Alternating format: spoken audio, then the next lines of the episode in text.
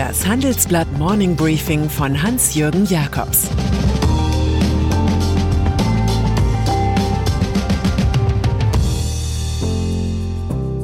Guten Morgen allerseits. Heute ist Mittwoch, der 25. März, und das sind heute unsere Themen. Die brisante Corona-Ethik, das Krisensymbol Olympia. Amazon siegt, Airbnb verliert. Im Folgenden hören Sie eine kurze werbliche Einspielung. Danach geht es mit dem Morning Briefing weiter. Dieser Podcast wird präsentiert von Hiscox, dem Versicherer für Freelancer und Unternehmen. Hiscox hält seinen Versicherten den Rücken frei. Denn Hiscox schützt Selbstständige und Unternehmen mit der Berufshaftpflicht vor Schadenersatzforderungen, aber auch vor digitalen Risiken wie Hacking oder Phishing. Alles dazu unter hiscox.de. Die Sache mit dem Coronavirus ist nicht nur eine Frage von Leben und Tod, sie ist auch eine Frage von Macht und Ohnmacht. Betrachtet man die neuen Debatten genauer, also das Gerede, wer zu retten und wie viel Rezession erlaubt ist, wird schnell klar, Covid-19 rüttelt am großen Glauben der modernen Gesellschaft, jedes Problem schnell beherrschen zu können. Das Virus bedeutet Kontrollverlust. Technokraten mögen das nicht, schon muss Deutschlands führender Virologe Christian Drosten aufklären, wie unethisch und gefährlich es ist, junge Menschen einer gezielten Ansteckung auszusetzen, um sie zu immunisieren. Das wird jetzt groß vorgeschlagen. Nicht weniger unmoralisch ist es, Senioren, vom Marketing einst als die jungen Alten gepriesen, wegen ihres höheren Risikos wegzusperren, damit das Bruttoinlandsprodukt nicht leidet. Jeder Eilantrag an das Bundesverfassungsgericht ließe sich leicht begründen.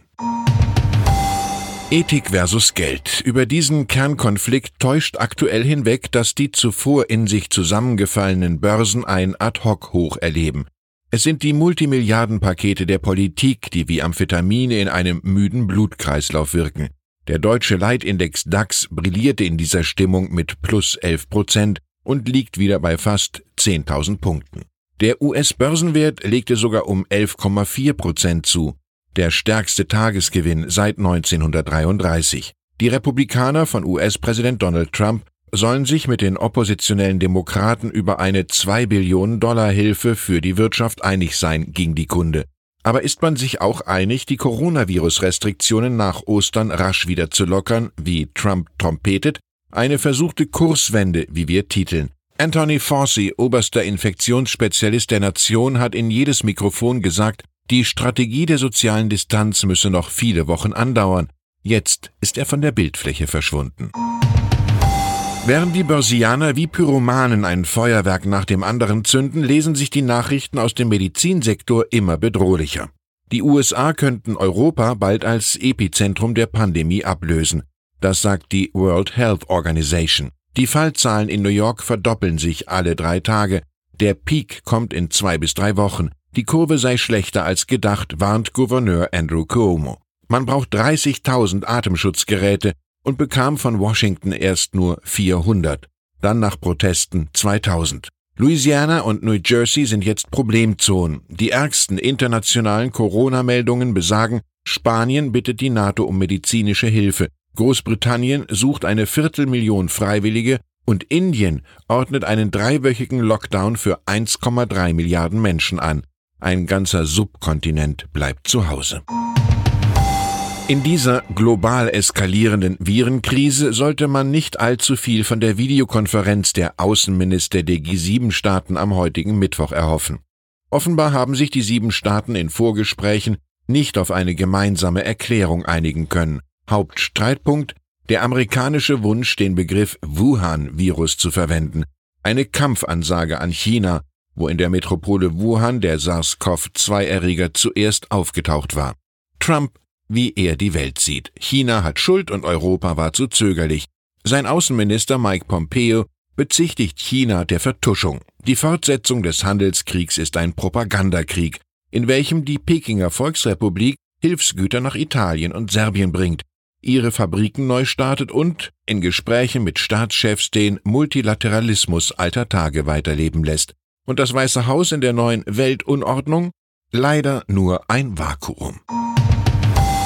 Je virulenter die Angst vor dem unsichtbaren Feind, desto größer das Bedürfnis nach Spektakelaktionen, die Handlungsfähigkeit signalisieren. Nach dem Frühstart des Landes Bayern, das am Freitag Ausgehregeln verordnet hat, holte Nordrhein-Westfalen gestern auf. Die CDU-FDP-Regierung des mutmaßlichen Kanzlerkandidaten Armin Laschet legt in Sachen Corona einen Bußgeldkatalog vor, mit Strafen bis zu 5000 Euro, bei Wiederholung sogar bis zu 25.000 Euro. Der bajuwarische Freund-Feind Markus Söder brütet noch über den Summen und konterte im Aufmerksamkeitswettbewerb erst einmal mit freiem Essen und Trinken für das Personal in Kliniken sowie Alten- und Pflegeheimen. Schleswig-Holstein wiederum darf sich mit der geplanten Absage der Abiturprüfungen ebenfalls als Pionier fühlen, obwohl die anstehende Vollbremsung hier klarmacht, dass es mit digitalen Möglichkeiten an der Förde offenbar noch nicht weit her ist. Olympische Spiele. Zur Furcht vor Kontrollverlust, der in der Regel schwerste finanzielle Einbußen bedeutet, gehörte bislang die Zögerlichkeit des Internationalen Olympischen Komitees, die Sommerspiele in Tokio abzusagen. Erst nachdem Kanada und Australien die Nichtanreise ihrer Sportler verkündet hatten, gab es ein Einsehen. Der Amateurstadel rund um IOC-Präsident Thomas Bach stimmte dem Wunsch der japanischen Regierung nach Verschiebung wegen der SARS-CoV-2-Pandemie um ein Jahr zu. Noch 24 Stunden vorher wollte sich Bach vier Wochen Zeit lassen mit der Entscheidung. Das Internationale Olympische Komitee macht es nun also so wie der Europäische Fußballverband UEFA.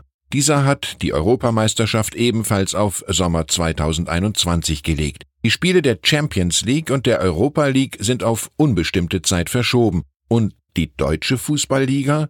Die setzt jetzt nicht bis 2. April, sondern bis 30. April aus, wie das Präsidium vorschlägt. Offenbar weiß die deutsche Bundesliga mehr vom Virus als andere.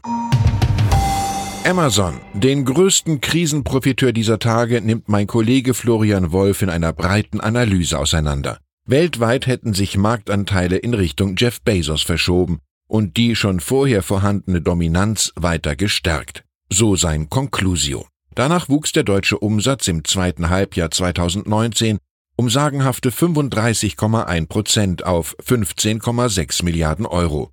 Mehr als jeder zweite deutsche Verbraucher startet inzwischen die Produktrecherche im Netz mit der Amazon-Suchmaske. Und wenn jetzt alle Elektronikmärkte geschlossen sind und die Deutschen panisch Desinfektionsmittel und Toilettenpapier suchen, profitiert die Logistik-Supermacht aus den USA wie kein anderer. Als Plattformbetreiber mit angeschlossenem Mediengeschäft und Handelsriese ist Amazon für kleine deutsche Händler ein Schreckensphänomen, irgendwo zwischen Monopol und Monster. Eine Seite weiter in unserer heutigen Printausgabe grüßt der aktuelle Internetverlierer aus den USA, Airbnb. Grenzkontrollen, Ausgehbeschränkungen und Reisekontrollen treffen die Plattform hart. Jüngste Zahlen zeigen, Mitte Februar lag der Airbnb-Umsatz in Deutschland bei 31 Millionen Euro. Ende voriger Woche waren es nur noch 13 Millionen. In Frankreich, wo der Umsatz von 120 Millionen auf 55 Millionen fiel, sowie in Italien und Spanien von 60 Millionen auf 30 Millionen sieht es ähnlich trist aus. Der neue Stammgast heißt mit Nachnamen Storno. Viele Vermieter wenden sich bereits von dem Geschäftsmodell ab. Wenn sich das Virus weiter weltweit wie gehabt verbreitet, kann das US-Unternehmen den zu Maxi-Bewertungen geplanten Börsengang vergessen. Deutschland und Italien. Den Eindruck beschämender Hilflosigkeit, mit dem Deutschland am Anfang des Corona-Fiaskos den betroffenen Italienern begegnete, hat ein sächsischer CDU-Bundestagsabgeordneter etwas korrigiert. Es war Marian Wendt, der vergangene Woche aktiv wurde nachdem die deutsche Botschaft in Rom angefragt hatte, ob die Bundesrepublik auch Kranke aufnehmen könne. Genau das organisierte Wendt, der einer deutsch-italienischen Abgeordnetengruppe angehört, und zwar im Zusammenspiel mit der Landesregierung in Dresden. Gestern landeten die ersten acht italienischen Corona-Kranken in Leipzig. Sie werden in sächsischen Kliniken weiter behandelt. Diesmal also ein deutscher Held, diesmal gilt wirklich andra tutto bene.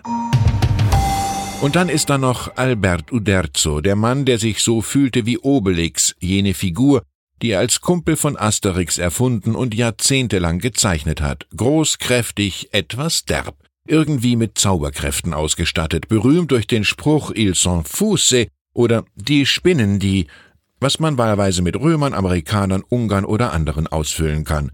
Das Vorbild Disney hatte Uderzo einst zum Zeichner gemacht, so wurde er zum idealen Kompagnon für den Texter René Goscinny, der von 1926 bis 1977 lebte. Zwei Jahre nach dessen Tod machte er eben alleine weiter mit dem famosen Welthit Asterix. 34 Bände, 100 Sprachen. In Frankreich, wo Bande dessinés, also Comics, Kultstatus haben, avancierte Uderzo zum Nationalhelden. Nun ist der zeichnende Gott der Gallier im Alter von 92 Jahren nach einem Herzinfarkt gestorben und verdient jeden der großen Nachrufe in den heutigen Zeitungen.